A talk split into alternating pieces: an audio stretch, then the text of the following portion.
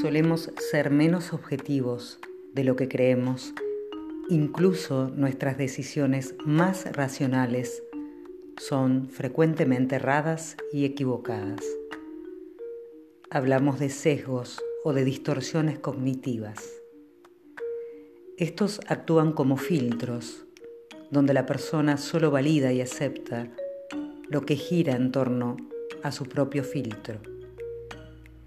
Todas y todos tenemos sesgos que en cierto grado pueden ser funcionales, pero en demasía nos pueden generar un gran inconveniente.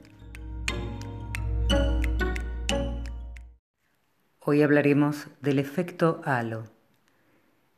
Esta teoría pone en relieve que las personas tendemos a crear una impresión general de la personalidad o características de alguien basándonos solo en un rasgo no relacionado. En cualquier caso, dicho juicio siempre subjetivo, puede tener consecuencias negativas en nuestra capacidad para pensar críticamente sobre los demás rasgos de esa persona.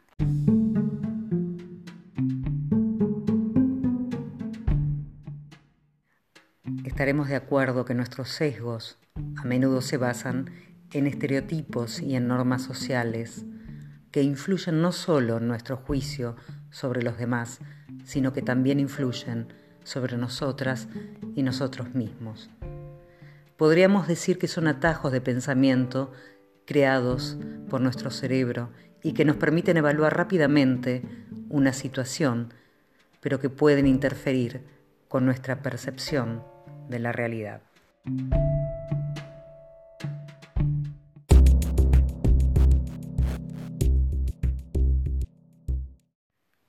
Volviendo al efecto halo, sabemos entonces que es un sesgo cognitivo que nos induce a hacernos una idea de una persona solo juzgándola por una característica concreta, ya sea apariencia física, tipo de trabajo, y así generalizamos erróneamente nuestro concepto sobre ella misma.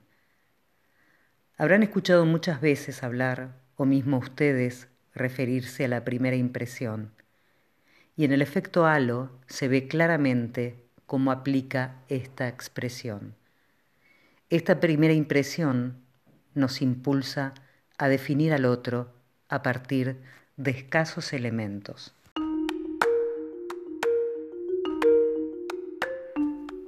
Para algunas personas tal vez el efecto halo sea un término nuevo, pero lo cierto es que está presente en casi todos los aspectos de nuestro día a día y en situaciones diversas que involucran desde el ámbito laboral, desde la medicina, en la elección que hacemos a la hora de adquirir productos y de decidirnos por una marca u otra, en el ámbito educativo. Ahora bien, racionalmente sabemos que juzgar a alguien según un criterio no debería influir en nuestro juicio o en nuestra valoración general. Sin embargo, este sesgo cognitivo es tan fuerte que acarrea consecuencias inesperadas. Aquí es donde creo que nos juega una mala pasada y en muchas circunstancias nos empuja a cometer errores de discernimiento. Construimos teorías sobre una persona sin una base seria. Así como un individuo sonriente será juzgado como comprensivo, o se considerará que un médico es más competente si usa una bata blanca. Así podríamos seguir citando tópicos. Evidentemente coincidiremos en lo absurdo que suena eso, pero todas las personas caemos en esa trampa. El siguiente ejemplo grafica perfectamente el efecto halo en el ámbito educativo.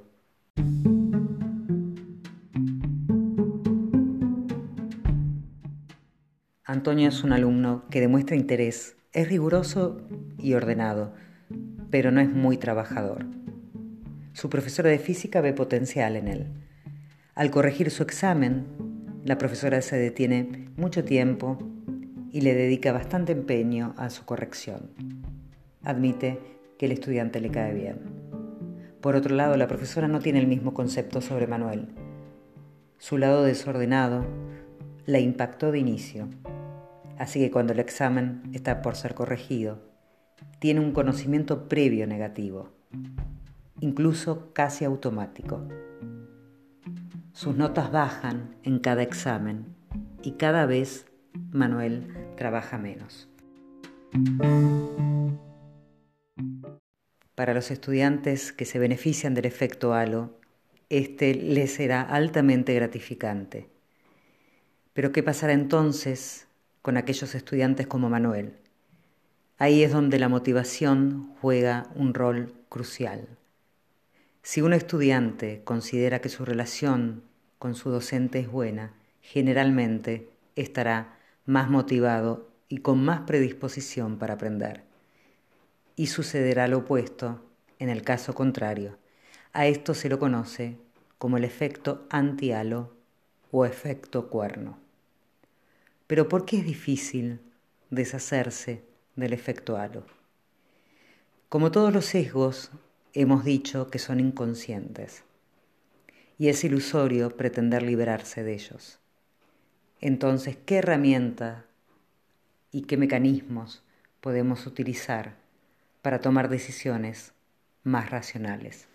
Lo más importante es saber si podemos distinguir nuestro sesgo, ser conscientes de su existencia y de cómo funciona nos permitirá reconocerlo en nuestro comportamiento a posteriori. De esta manera podremos entonces disminuir la mirada subjetiva para que esa primera impresión no nos condicione ni nos limite la percepción hacia el otro. Como hemos visto, no podremos evitar la influencia de ningún tipo de sesgo, pero sí desenmascarar nuestros propios prejuicios. Les agradezco por haber pasado y si están de acuerdo, nos encontramos dentro de 15 días. Muchas gracias.